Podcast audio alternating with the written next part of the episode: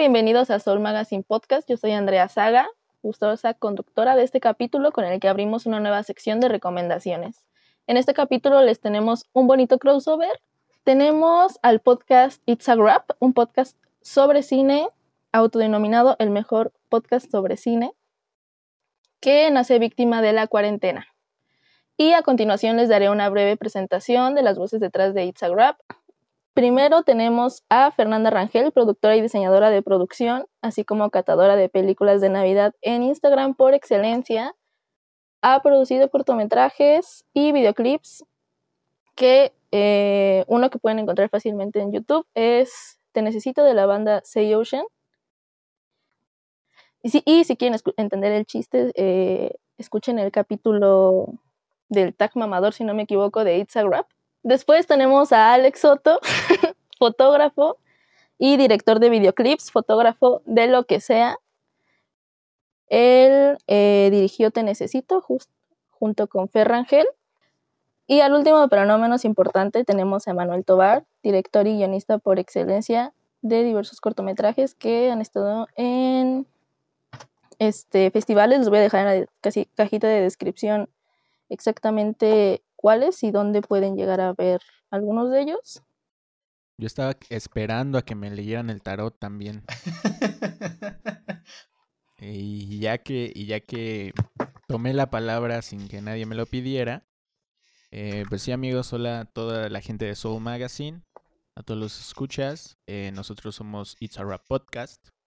Eh, somos pues una triada de amigos que desde el inicio de la universidad nos llevamos muy bien, hemos hecho muchos proyectos juntos, uno de ellos es el podcast y pues pueden ir a, y a escucharnos en, diferentes plataformas, hablamos básicamente de cine, eh, como en sus distintas ramas, ya sea desde cosas que nos pasan a nosotros haciéndolo, o sea, en el set y demás, hasta pues a veces platicar un poco de películas o de cosas que nos gustan, pero todo siempre relacionado al cine. Cuéntenme cómo surgió esta idea de crear It's a Grab, que sé que surgió en cuarentena, víctima de cuarentena. Creo que... Que seguimos en cuarentena. Así es, seguimos en cuarentena. Bueno, aprovechando, eh, hola a todos, todas y todos los que escuchan Soul Magazine, a los Soul Magaziners. Eh, que escuchan este podcast. Eh, yo soy a Soulers. Soulers. Yo soy soy, soy Manuel. Eh, y bueno, creo que ah, desde un aspecto muy primigenio, primario, eh, puedo hablar por Alex, en que ambos somos eh, fieles escuchas de diferentes podcasts en la plataforma de Spotify. Básicamente podcast de comedia. Y también como cineastas y gente que se interesa en esta cosa de las artes y de expresar. Creo que también tenemos los tres en este aspecto, Fer, Alex y yo, eh, una necesidad de, pues, de hablar, ¿no? Y que la gente nos escuche, ¿no? No sé, Fer, qué piense. Sí, a mí me encanta hablar. Aunque fui la última en hablar ahorita, pero es para que ya nadie pueda volver a decir nada más que yo. Mm, pero sí, hola, espero se encuentren bien. Eh, pues continuando con eso, creo que, creo que sí, creo que además la pandemia fue algo que, que pegó mucho como a la gente que tenemos como más en primer plano esta parte como de la creación y de estar, no sé, imaginando, pensando ese tipo de cosas todo el tiempo. Eh, porque pues antes lo hacíamos hasta de camino a tu casa, ¿no? O sea, ibas pensando a ver qué se te ocurría y ahora pues no, no salíamos para nada y, y justo lo comentábamos que sí era como medio complicado como para seguir nuestro curso natural de creadores. Eh, y yo pues no era tan fan de podcasts, la verdad. Em, hasta que escuché uno por ahí que dije, ah, y ya me seguí y fue como que, ah, esto está interesante. O sea, no era fan porque no había escuchado como tantos. O sea, yo soy más como de ver muchísimos videos de YouTube y TikTok. TikTok se ha vuelto mi mejor amigo en esta pandemia. Así que... Justo eso les... Pues sí. Justo eso les iba a preguntar si ustedes eran unas persona, personas de podcast antes de It's a Rap. Pues Sí, bueno, ah, como decía Emma, eh, sí creo que tanto él como yo éramos como los más clavados en, en este asunto. Principalmente, o, bueno, ah, yo sé que Emma eh, como que ataca temas más variados dentro del mundo del podcast, pero yo sí soy como súper clavado de, de, los podcasts de comedia. Realmente podcast de cine no, no había escuchado hasta que empezamos a hacer It's a Rap. Y pues más que nada por una cuestión de investigación más que de, que de que de quererlo. Entonces, pues sí, eh, creo que es un formato que pues no llegó a innovar porque realmente es un formato que ya existía, eh, pero sí creo que surge de la necesidad de que todos estábamos tan encerrados y tan aislados que necesitábamos cierto tipo de interacción humana y pues ayuda como a, a reemplazarlo hasta cierto punto. O sea, el, como decía Fer, antes era platicar con tus amigos de camino a la escuela o entre clases o cosas así.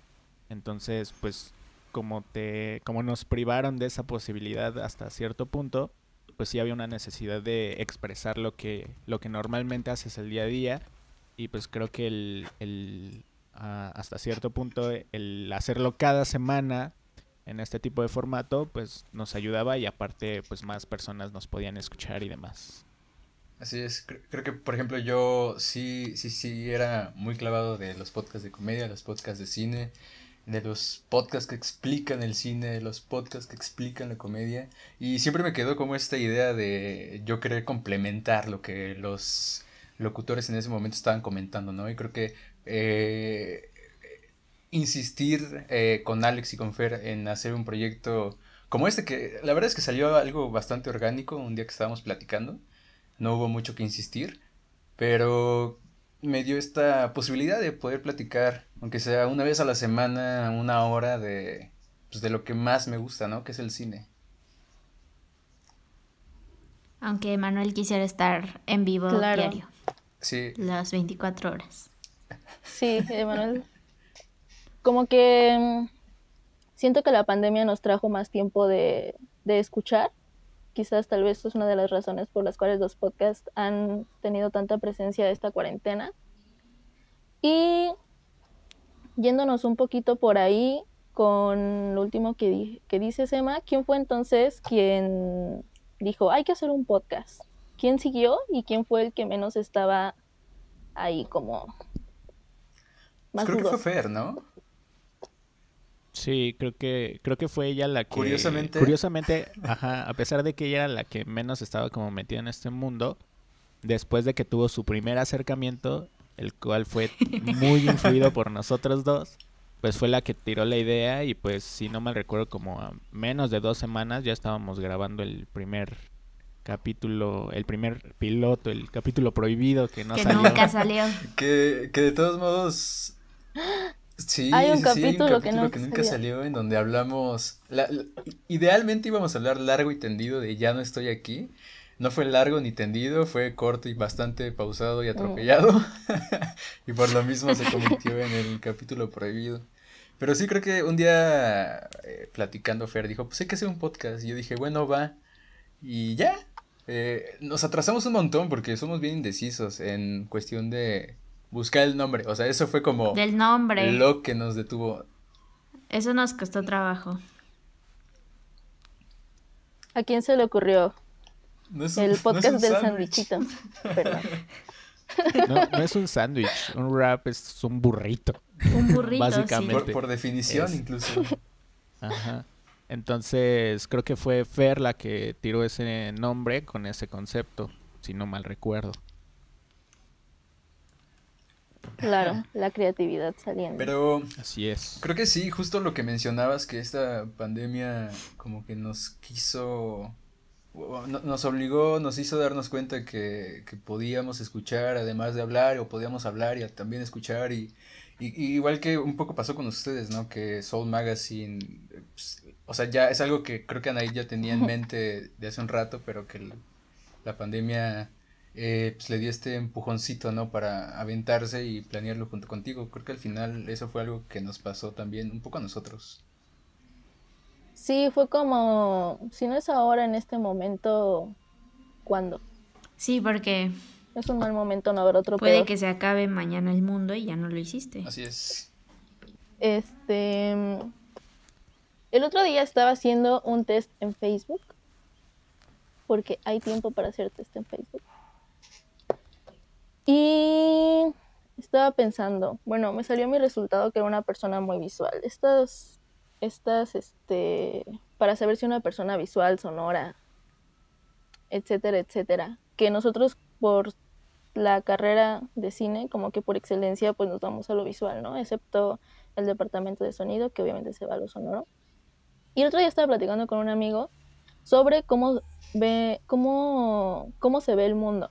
Por ejemplo, yo eh, hilo a los recuerdos o a las personas como con colores, con la iluminación que había, con, con cómo se veía. Y él me decía que hilaba a cada persona con una canción. ¿Ustedes cómo lo hacen? Wow, wow. ¿Con cómo se ven? O sea, con ¿Cómo su se ven? aspecto, ¿El outfit? con su aspecto de imagen general, o sea, no sé, podríamos decir que mm, no sé cómo explicarlo, es tal vez como el reflejo de su estilo en ellos mismos, o sea, creo que eso muchas veces lo dejamos como de lado, pero pero sí te define de alguna manera, entonces. O sea, si, si me preguntas qué se me viene a la mente cuando mencionas, no sé, Emanuel o así, pues se me viene a la mente él como tal, como su esencia, o sea, como cómo se viste, como ya lo conozco, o sea, ese tipo de cosas. No es como que se me venga a ¿y la mente es- un Emanuel con... Y que es fácil, ¿no? Digo, tengo Con- 10 playeras iguales y son las únicas que uso. O sea, es más como eso, sí es visual, eh, pero es como muy atado a la persona. Bueno, no sé. Así es como lo relaciono, creo. Eh, creo que yo personalmente, eh, no sé, pensar en este tipo de preguntas siempre es algo como bien abstracto. Eh, la verdad, no me gusta como encasillarme de alguna forma. Entonces, ahorita que lo estaba tratando como justo hacer este ejercicio de recordar personas en específico, ustedes que son los que estoy viendo ahorita, y ver qué es lo que recuerdo de ustedes.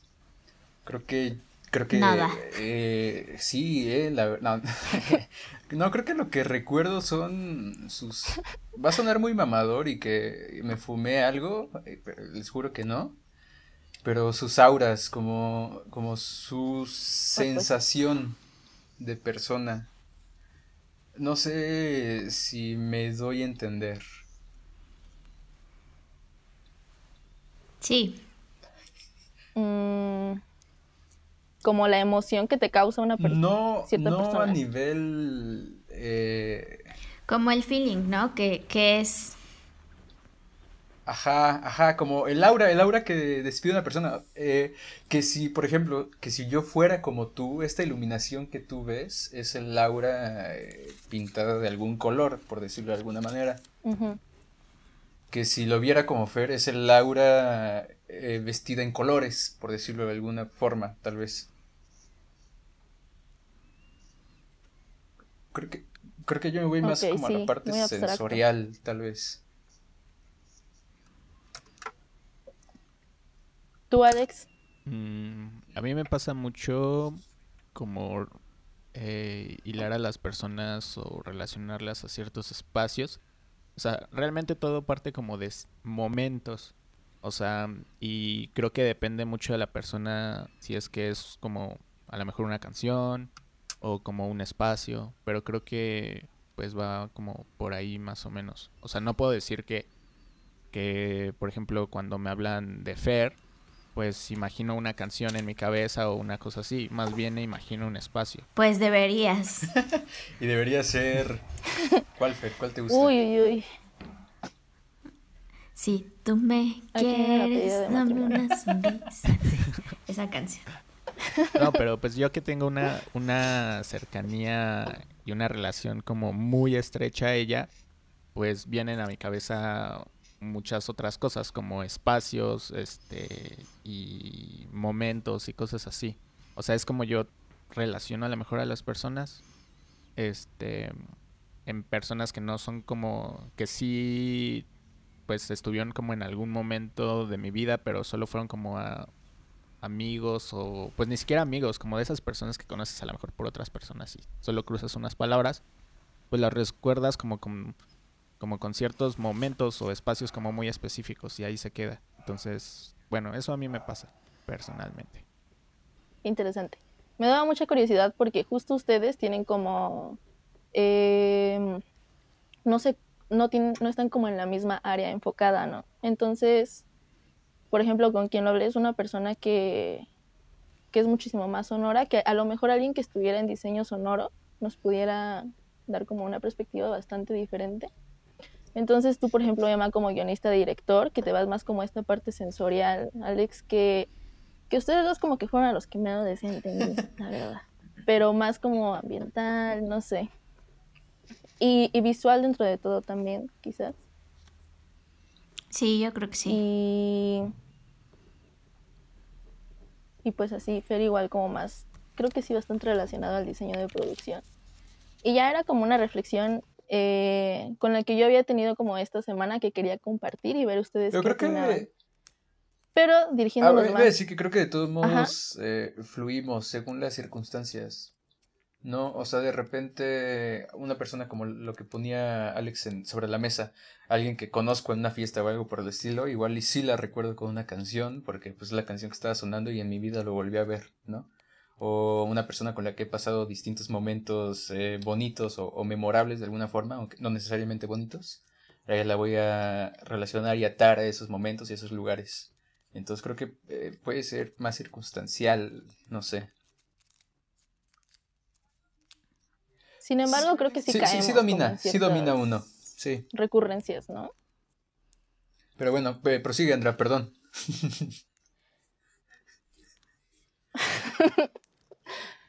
este, yéndonos más hacia el cine. Y aunque sé que aquí paréntesis, escuchen su podcast porque hay muchas cosas aquí en las que pueden ahondar más si escuchan todos sus capítulos.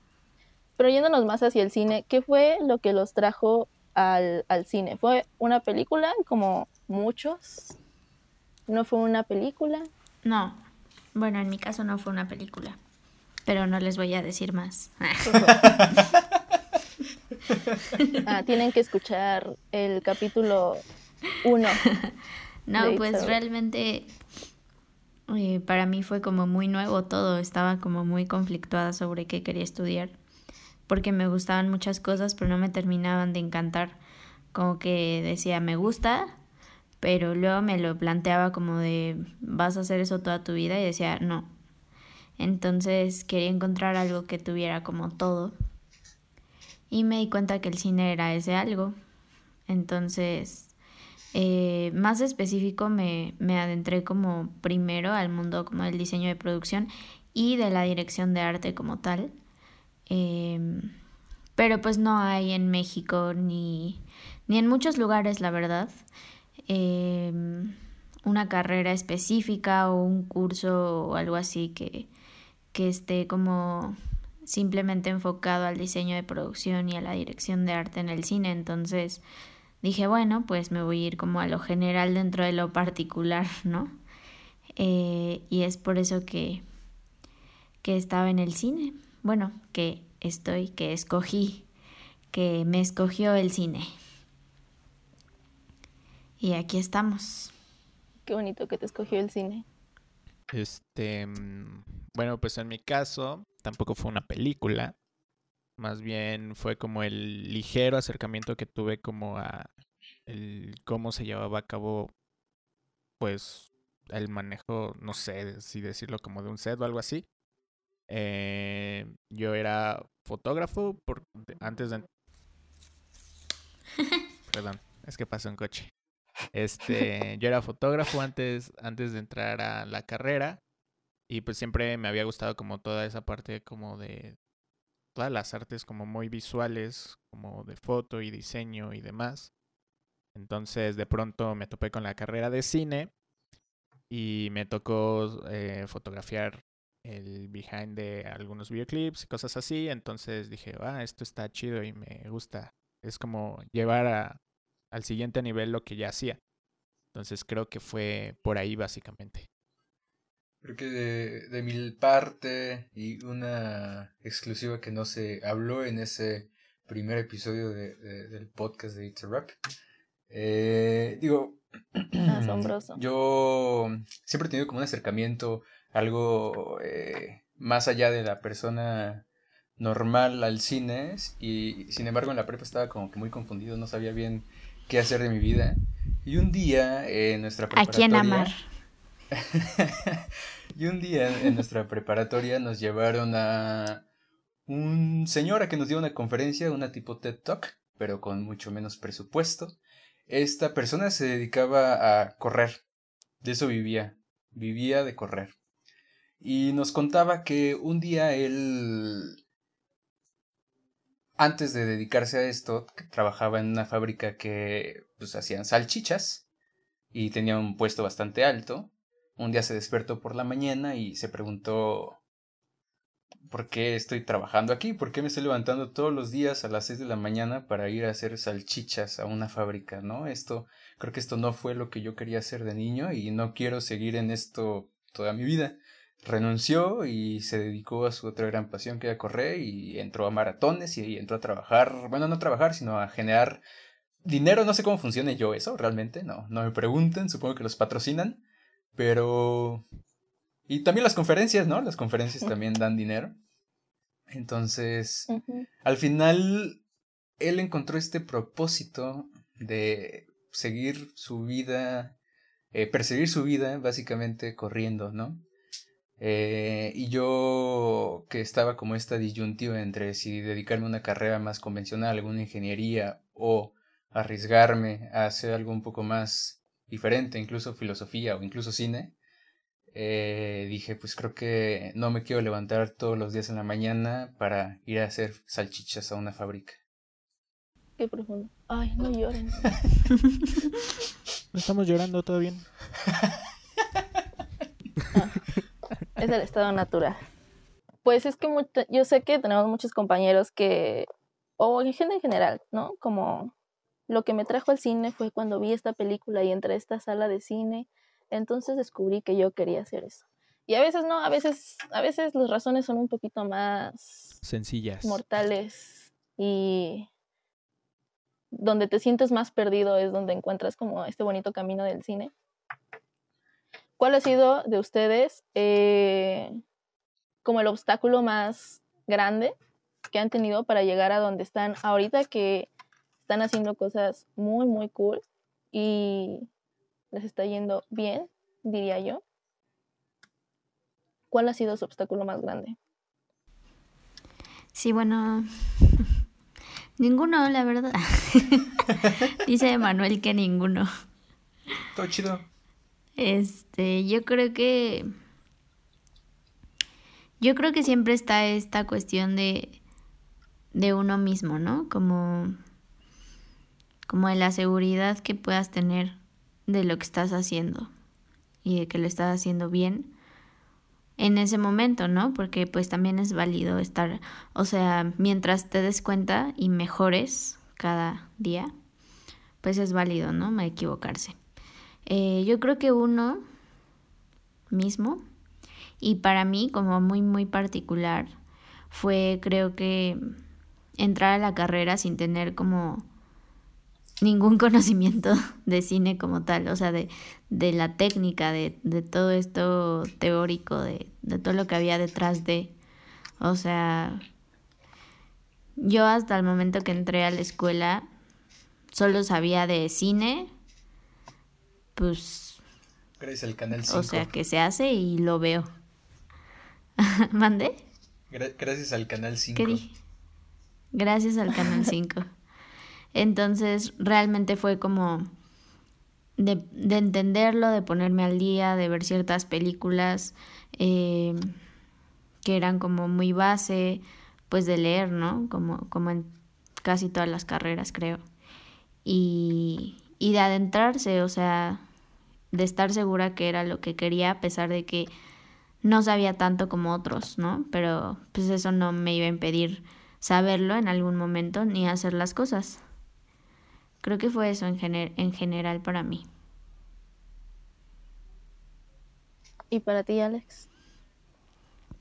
Em, creo que el mayor obstáculo con el que me enfrento día a día y que más que, o sea, incluye la carrera obviamente, pero como lo que llega a hacer que mis proyectos me cuesten más trabajo, se frenen o cosas así, es que suelo procrastinar mucho las cosas. Soy de, soy de esas personas que hacen todo al último momento. Este, entonces, y, y soy de esas personas que se mienten que trabajan mejor bajo presión y no es cierto. Simplemente, simplemente soy una persona que deja muchas cosas a, a último momento. Entonces, es como algo que sí me ha, me, ha costado como ir superando y que me y que todavía hay veces en las que me cuesta mucho trabajo y que ha sido como lo que ha incluso hecho que ciertos proyectos pues no los termine haciendo o, los haga o, que no cumplan como con el timing que deberían. Entonces eh, creo que es eso Creo que yo, este, creo que un poco también la parte de la procrastinación, eh, en el sentido, yo siento que sí, en el sentido de que de repente tengo como un montón de ideas que quiero llevar a cabo y al final termino por no escoger ninguna o termino por escoger una y las demás abandonarlas aunque pudieran ser buenas este en vez de ponerme a hacer todas una vez, un paso a la vez, ¿no? Digo, al final hay tiempo para eso, creo yo. Y por otro lado, creo que el, el tener referentes, el compararme todo el tiempo con diferentes personas en diferentes áreas, el creer como separarme de lo que ya se hizo, el querer ser único y detergente, ¿no? Que, que pues es algo bien complicado y que pues no existe eso, o sea, todo ya está escrito, todo ya está dicho, el chiste es cómo lo haces, ¿no? Y encontrar eso a mí a veces me cuesta bastante trabajo. Sí, a mí me pasaba que estaba como esta prisa de, de decidir, como de sales de, de la prepa y tienes que decidir y tienes que decidir qué vas a hacer el resto de tu vida y ya luego entras y me acordé de, Steven Spielberg porque los que no saben, grabamos otro podcast, pueden ir a escucharlo a It's a Grab. Y de estas, todo lo que hace, como está yendo un poquito a lo que dice Emma sobre compararte con otras personas, cuando ves que otras personas están haciendo grandes cosas y dices como, ah, yo quiero estar ahí. O, no sé, yo voy a estar ahí, tal y tal. Y como querer correr. Quieres correr, pero no sabes gatear, dicen por ahí. Así es. Pero es la señora de los refranes. Y para, para complementar ese refrán, también el de que la carrera de cine realmente no es una carrera de velocidad, sino una carrera de resistencia, ¿no? De resistencia. Pero también trae muchas cosas buenas. Entonces, cuéntenme una experiencia como la más memorable que tengan, que les dio más satisfacción dentro del cine. Voy yo primero. Eh, porque creo que la tengo muy clara. Este. Mm, creo que yo vengo de. San Luis Potosí. sí, también. también. Pero vengo de un mundo como muy musical y muy como influenciado como por eh, mi familia, que son como mucho de conciertos y todas esas cosas y pues yo pues trabajo en eso realmente, bueno ahorita no por lo de la pandemia, pero pues es a lo que me dedico y pues siempre, o sea, el hecho de dirigir videoclips pues es como mi más, o sea, yo estoy en la carrera de cine y pues si algún día tengo oportunidad de hacer cine, pues qué chido, pero tampoco es como como lo que más añoro, o sea, yo podría vivir dirigiendo videos musicales toda la vida. Entonces, pues hace dos años, casi tres, este, trabajamos con una banda de Guadalajara, los que les mando un gran saludo y un abrazo a los Say Ocean. Y pues el hecho, hubo un momento eh, del rodaje en el que todo estaba saliendo muy mal, bueno, de la preproducción en la que todo estaba saliendo como muy mal y faltaban como muchas cosas y la planeación eh, estaba hecha como un poco un caos porque nos habíamos puesto la vara muy alta, siento. Este, y pues dos días después estábamos grabando sin ninguna preocupación y o problema, aparentemente. Y hubo un momento en el que se estaba haciendo como la grabación del playback de la banda.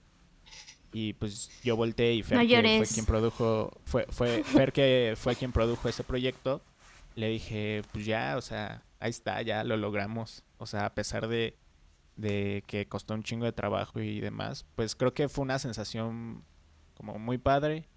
Esa misma sensación la he vuelto a vivir un par de veces más. Y Pero esa fue como la primera.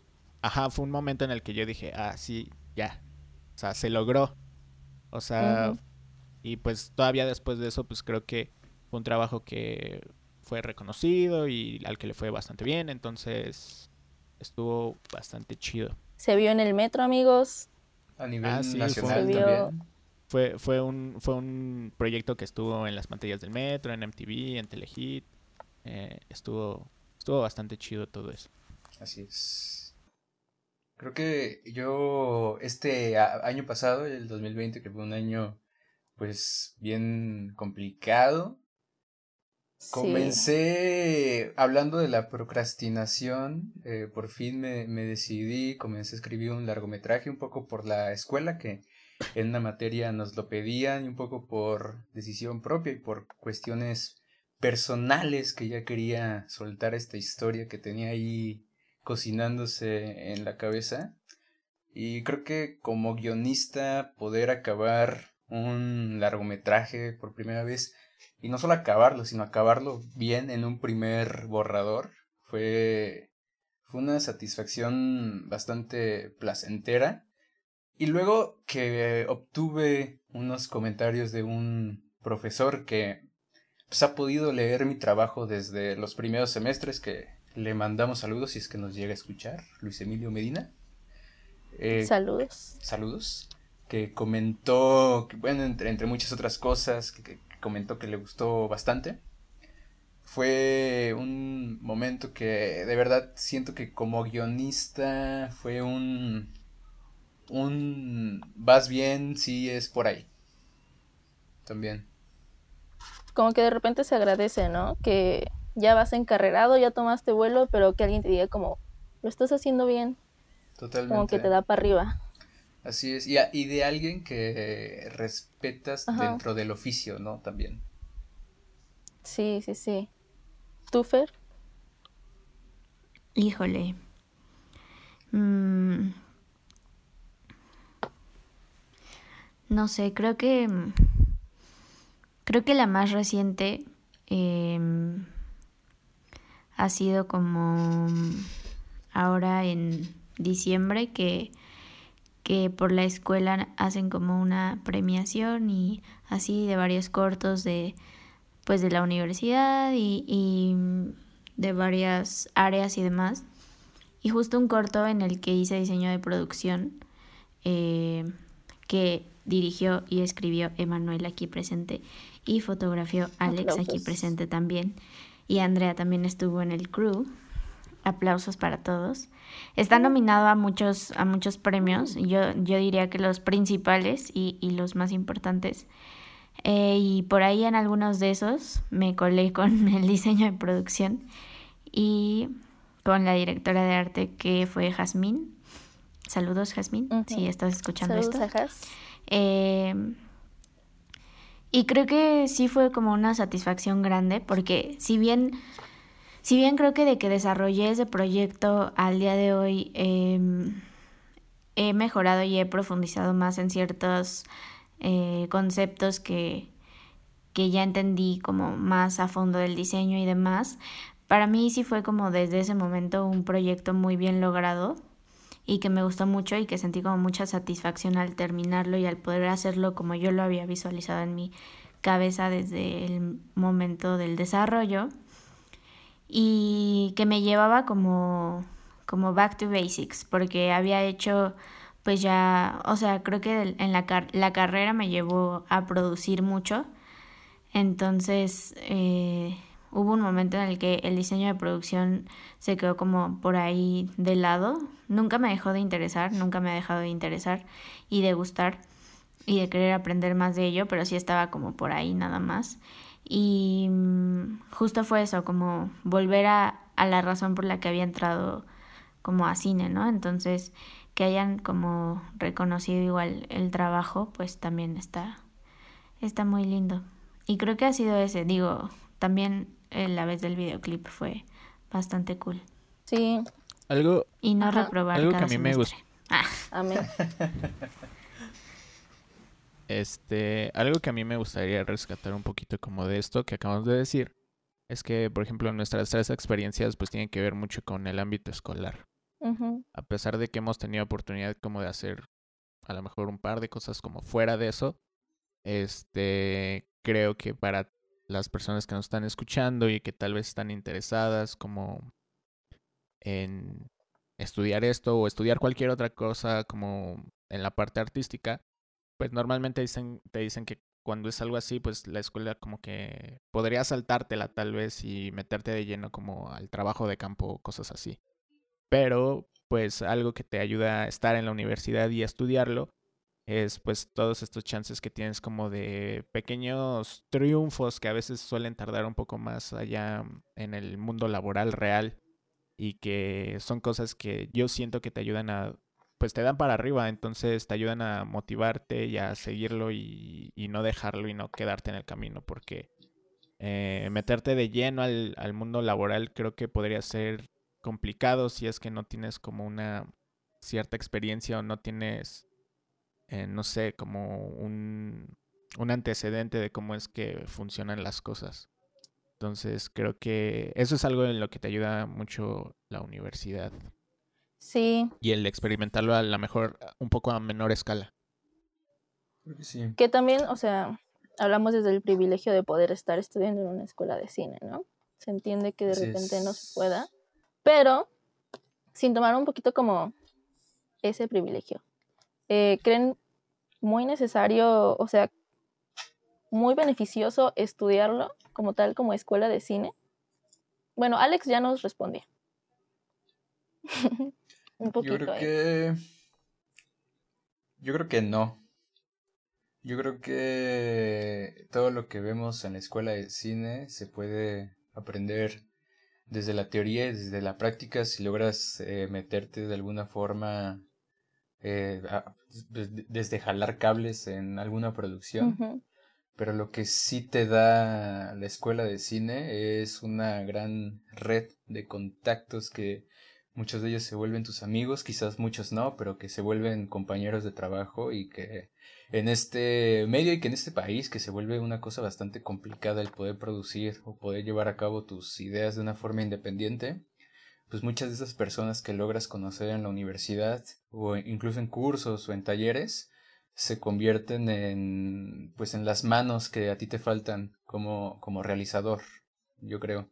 Entonces, en resumidas cuentas, creo que no es necesario estudiar cine en una universidad para hacer cine, pero sí te ayuda bastante ah, en el camino que viene después de. Ah, decidir. Tienes la decisión, Fer, en este pequeño. Ah. Ay, Dios. Em, creo que, creo que sí sostengo como la misma postura que Manuel. Eh, creo que te ayuda mucho. O sea, afortunadamente es, es un, un, oficio o, una profesión, digámoslo, que a la que puedes acceder sin, sin tener como tal un título de especialidad o algo por el estilo, ¿no? Lo que no pasaría con una carrera como más convencional, digamos, eh, contabilidad, ¿no? No puedes. Eh, pero lo que yo creo que también em, se vuelve importante es esta parte de la escuela en la que tienes la oportunidad de hacer prácticas y de entender de manera eh, como más temprana todo el movimiento y toda la teoría y, toda, y todas esas características específicas de lo que significa hacer cine, ¿no? Porque el cine pues es el conjunto de, pues, de varias personas que hacen distintos oficios o, o, incluso de distintas artes, ¿no? O sea, ahí está la pintura, no sé, como que pueden entrar todas. Y justo em, lo que yo he notado es que muchas veces personas que están trabajando dentro del cine, pero que vienen de otras carreras, si bien artísticas o visuales, o sea, que sí son afines, no son como tal cine, eh, sobre la marcha van agarrando la onda como de, ah, ¿qué significa esto? Ah, ok, o sea, no es lo mismo que me digan, vas a construir una casa para venderla, a vas a construir una casa que vamos a demoler, pero necesito que se vea real porque es para una locación. Entonces, creo que eso te da, creo que eso te da el cine, o sea, independientemente de, de al área a la que te quieras dedicar, te da como esa, ese preview que, que a veces otros no tienen la fortuna de tener. Y llegas más preparado si lo sabes aprovechar, yo siento. Justo creo que tocaste un punto bien interesante, que es el hecho de que en la universidad podemos equivocarnos bastante. Y, o sea, si bien no, no se está jugando como muchos recursos monetarios en ello, sí, sí te puede llegar a quemar dentro de tu escuela, pero la escuela se vuelve un microcosmos y afuera pues el mundo es mucho más grande, ¿no? Entonces, creo que también justo es este preview que es una buena, una bonita forma de decirlo de lo que se, se, espera allá afuera. Porque construir un set que se pueda destruir no es cualquier cosa. Ya lo vimos en nuestra clase. Tiene su chiste. Así es. Y pues no sé, siento que está bonito como justo ver crecer a tus compañeros, que al final hay muchos que se quedan y se salen y las generaciones terminan siendo más pequeñas o reprueban. Pero yo personalmente he visto también crecer como a muchos compañeros eh, dentro de la carrera o transformarse de los que sí siguen continuando y creo que está lindo al final te creas un sí haces contactos eh, cuando llegas justo como dicen a trabajar por fuera pero eh, pues es bien sabido que muchos de los de las personas con las que estudias serán con los que trabajes después. Entonces, ustedes ya para, porque si no lo saben, It's a Grab ya se gradúa este año. Ahí les mandan felicitaciones. Si Dios nos da licencia. Si Dios nos da licencia. Si COVID nos da permiso también. Dios mediante ahí. Y este, pues sí, ¿qué opinan de esto? ¿Qué opinan de, de todo el crecimiento que han visto dentro de ustedes y respecto a los demás? Pues, o sea, son cuatro años de carrera lo que te avientas, entonces, pues para nada eres la persona que entró a la persona que salió. Obviamente, mm, pues sí, ca- cambias y aprendes un montón de, un montón de cosas, este, allá adentro y demás.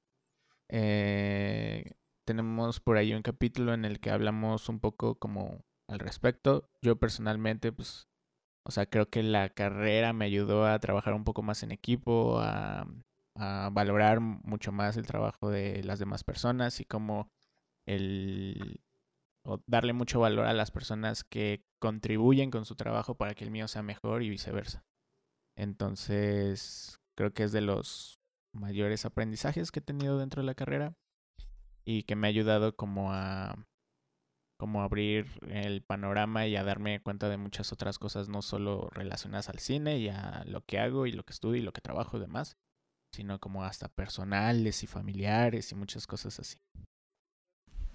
¿Cuál fue la pregunta? Es que se trabó. Si quieres, yo repito la pregunta A ver, con mi respuesta, Ah, genial. con, con la respuesta, así como de entrevista. a ver, a ver. Creo que, lo- creo que los cambios que yo he visto eh, personales o laborales a lo largo de estos años de carrera dentro de mí o incluso dentro de mi de mi alrededor, pero sobre todo dentro de mí, fue que he aprendido a expresarme con una mayor elocuencia, no solamente hablando o escribiendo, sino a través de diferentes medios como, como es la cámara, como es el cine y diferentes, incluso hasta socializando, porque así como me ven, pues yo soy algo, algo tímido y reservado en la vida real, pero justo creo que estos años me han hecho poderme abrir a las personas porque es necesario en este medio, creo que este medio es un medio de conexiones y de RP, entonces es, es, esencial poder hacer estas cosas. Digo, también, igual que Alex, ha habido como varios crecimientos a nivel personal, nivel familiar, no solamente por esta carrera, digo, yo estudié por ahí un semestre de filosofía y creo que ese fue un, un major twist en mi vida también, pero no estamos hablando de eso, entonces, pues creo que nada, creo que este sí entras como uno y sales siendo otro y creo que es todo el punto de, de esta etapa de la vida y de esta pues, de estudiar una carrera, ¿no? En general, una carrera. En general, exacto. Sí, creo que igual para mí. O sea, mm, aprendí, o sea, aunado a que pues no tenía ni idea de nada del cine, de cómo se hacía, eh, aunado a todo eso, pues he aprendido mm, más como, como en cuestión de logística y en cuestión de como de balance. Porque muchas veces quieres hacer ya todo perfecto, ¿no? Y pues tampoco se puede, debes como de perseverar y, e intentar hacerlo lo mejor que puedes con lo más que tienes, ¿no? O sea, entonces, también, o sea, en general yo siento, pero es como una parte que te enseña también el cine en particular eh, y la escuela de cine, porque pues te enfrentas a un buen de retos y, muchas cosas prácticas que creo que también te dan mucha enseñanza, porque desde el momento uno ya, ya no solo estás anotando en el cuaderno, ¿no? O sea, ya tienes que hacer tal ejercicio y a ver cómo le haces, ¿no? Entonces, meterte como en eso y, y no tener tiempo para decir que no. Creo que también eso es algo que he aprendido como como no no sé. A ver, Emanuel tiene algo que decir. creo que ah, creo que me faltó cubrir que digo también desde mi perspectiva de provinciano. Ah, sí. es de eh, Guanajuato. Estos últimos cinco años, soy, de Guanajuato.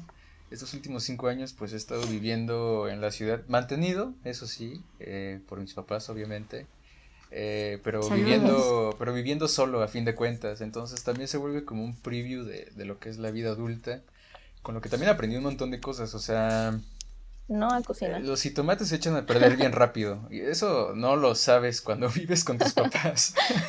sí. Eh, y por otro lado, aprendes a valorar un montón de cosas, ¿no? Eh, de repente te ves ahí sufriendo porque quién sabe cómo, pero tu paquete de papel de baño ya se acabó súper rápido. O de repente, no sé, cosas por el estilo, pero también aprendes a valorar a tu familia, ¿no? Es curioso cómo después de que me fui a vivir solo, la relación con mi familia, que no era mala, se volvió mucho mejor. Entonces, a nivel personal también hubo un crecimiento a partir de, de esa parte. Fíjate que eso también me pasó a mí. Es que yo creo que todo va ligado. ¿No? O sea, como que no puedes crecer profesionalmente si no creces personalmente, ¿no? Porque pues tu trabajo es un poco el reflejo y la esencia de lo que tú eres. Entonces, eh, no, por más que quisiéramos o por más que intentáramos mantenernos igual, iguales todos estos años, pues cambiamos tan solo en el día a día. Entonces, obviamente los ejercicios que hicimos como al principio de la carrera ya no son los que haríamos hoy y así, ¿no? Muchas cosas que se reflejan incluso en tu casa, ¿no? O sea, justo, digo, tú lo, y, ustedes hablan como de esta parte de, de tener que irse como de, de su ciudad o de su pueblo, ¿no? eh, Saludos a Hidalgo. Y enfrentarse como a, a quedarse, a quedarse solos. Y en mi caso, por ejemplo, eh, fue también esta parte en la que pues yo soy aquí de la CDMX y aquí he vivido toda mi vida.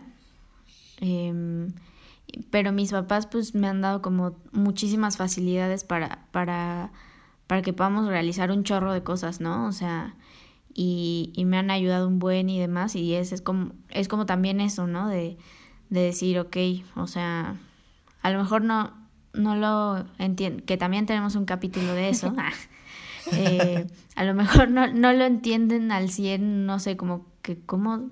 ¿Sabes? Creo que es un poco extraño, ¿no? O sea, esto del cine para personas que están como en el exterior, pero pues cuántas veces no no me han llevado aquí, allá, esto, el otro. Entonces creo que, creo que sí implica como un 360 a la vida. Bueno, no 360 porque ya es el mismo lugar, un 180 de la vida en general en el cine. saludos y agradecimientos a los papás de Fer que nos han ayudado en producción en muchos rodajes.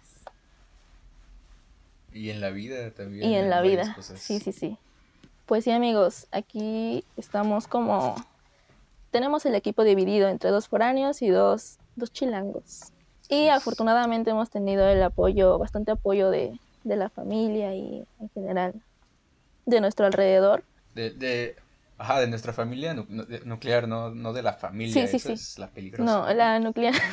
Saludo hasta Michoacán. No, no, no, no. no.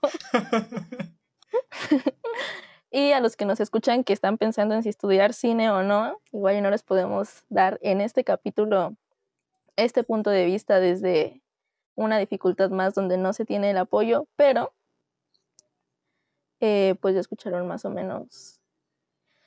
Es necesario estudiar cine en una escuela, no es necesario, bonitas experiencias difíciles, algo que le quieran decir a la gente que los escucha. Este, mm, ¿Esto es eh, como personalmente o es ya nuestro espacio? No, personalmente, personalmente. ah, ok. Ya me puedo vender. Yo creo que mm, lo peor que puedes hacer en esta vida es quedarte con las ganas de hacer algo, ¿no? O sea, a lo mejor es una idea muy tonta la que tienes en mente, pero pues si vas a fallar, mínimo puedes tener la satisfacción de decir lo intenté y fallé y me fue muy mal. Al menos la experiencia te quedará, ¿no? Pero pues nadie tiene el tiempo asegurado en esta vida como para todavía estar ahí. Lo haré, no lo haré, pues ya. Total, ya estás en pandemia. Tal vez eso lo deberíamos de pensar más seguido.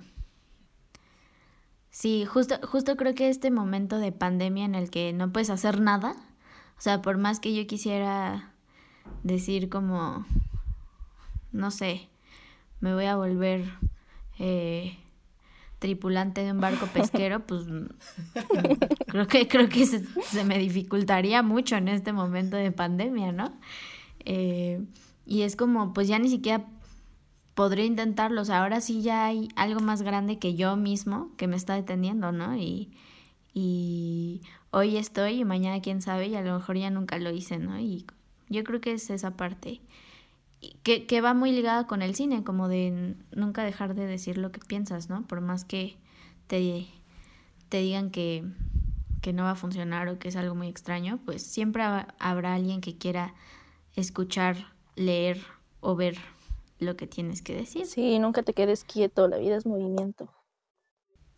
Que, bueno, relacionado a lo que dice Fer, igual, pues... No seas copión. creo que También aquí, Alex, de verdad. Ah, yo no soy copión, yo solo hilo ideas. Este. Con otras palabras.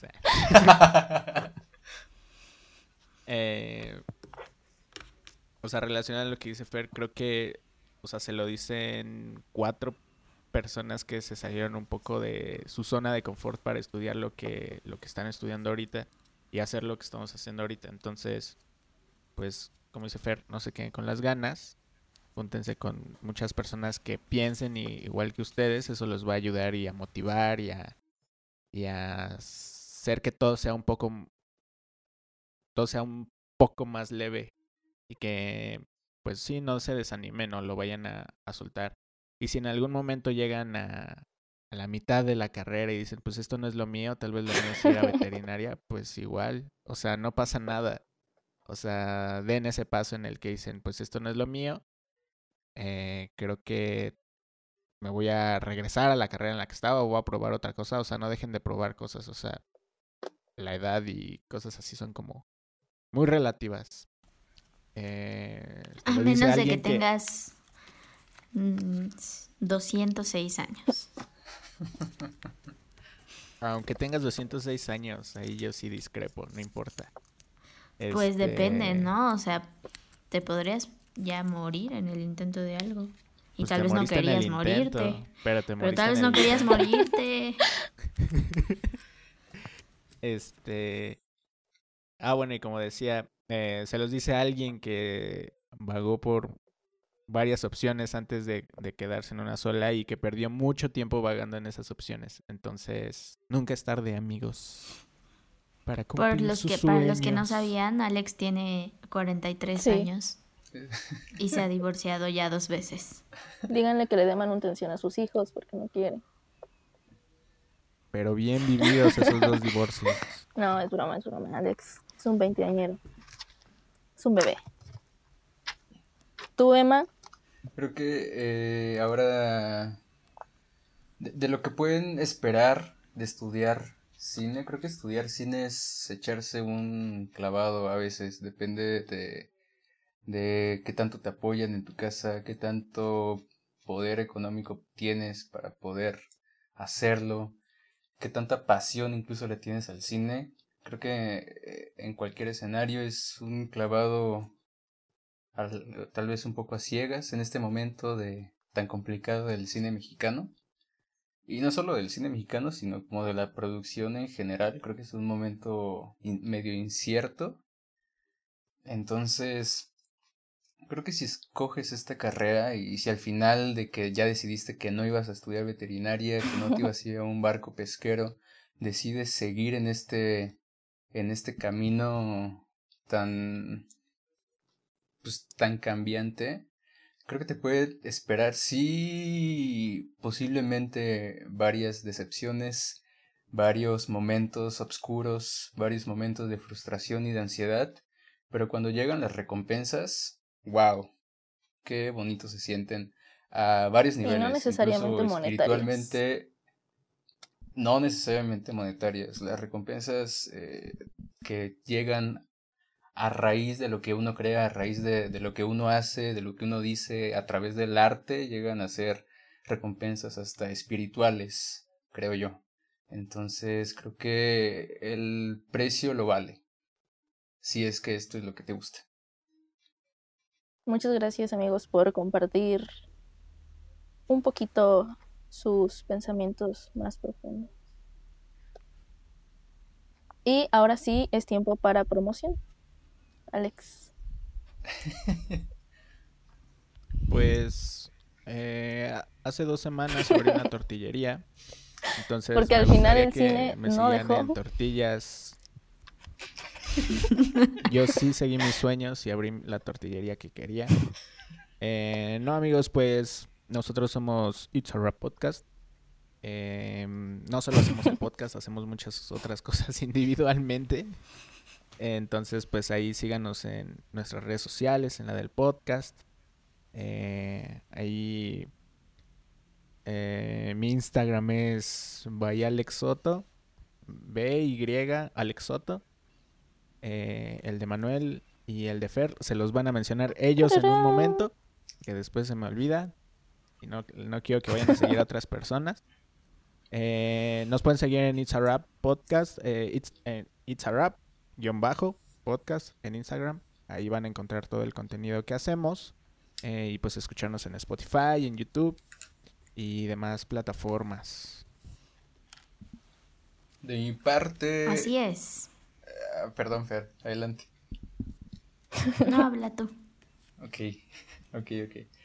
De, de, mi parte, me pueden seguir en, además de It's a Rat Podcast, ya se mencionó mucho, eh, en Instagram arroba bajo. Eh, subo fotos de vez en cuando. En Twitter pueden seguirme como arroba guion bajo injustificado, donde pueden leer uno que otro comentario chistosón o triste, depende de mi estado de ánimo.